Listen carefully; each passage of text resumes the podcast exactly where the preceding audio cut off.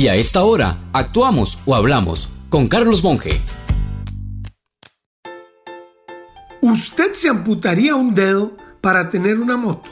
Pues les cuento que eso se hacía allá en los años 70 en la zona de Coto en el sur, porque alguien descubrió a raíz de un accidente que el INS pagaba de indemnización por un dedo índice precisamente lo que costaba una motocicleta nueva.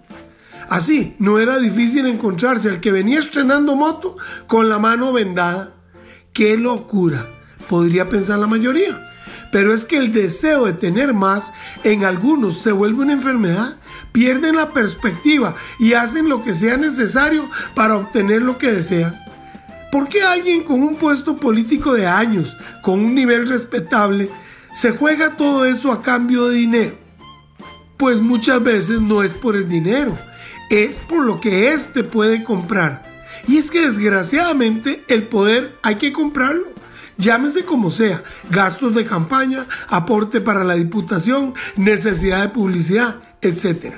Y si faltan recursos, entonces se entra en el pecado y a veces ni cuenta se dan. Vean que un candidato actual a la presidencia dijo que era lógico que sus candidatos a diputados pusieran 7 millones de colones cada uno para financiar la campaña que eso no era nada si se va a ganar 4 millones mensuales durante 48 meses. Ahí, de forma muy espontánea, soltó lo que es pensamiento usual en muchos políticos. Invierto en la campaña, obtengo poder, con el poder retribuyo al que me ayudó y así me vuelve a ayudar en el futuro para llegar más alto, etcétera, etcétera. Ahora veremos a muchos políticos por la calle con una mano vendada. Si desea volver a escuchar este mensaje o compartirlo, encuéntrelo como Carlos Monge Consultoría en Spotify y Facebook. Carlos Monge te presentó Actuamos o Hablamos.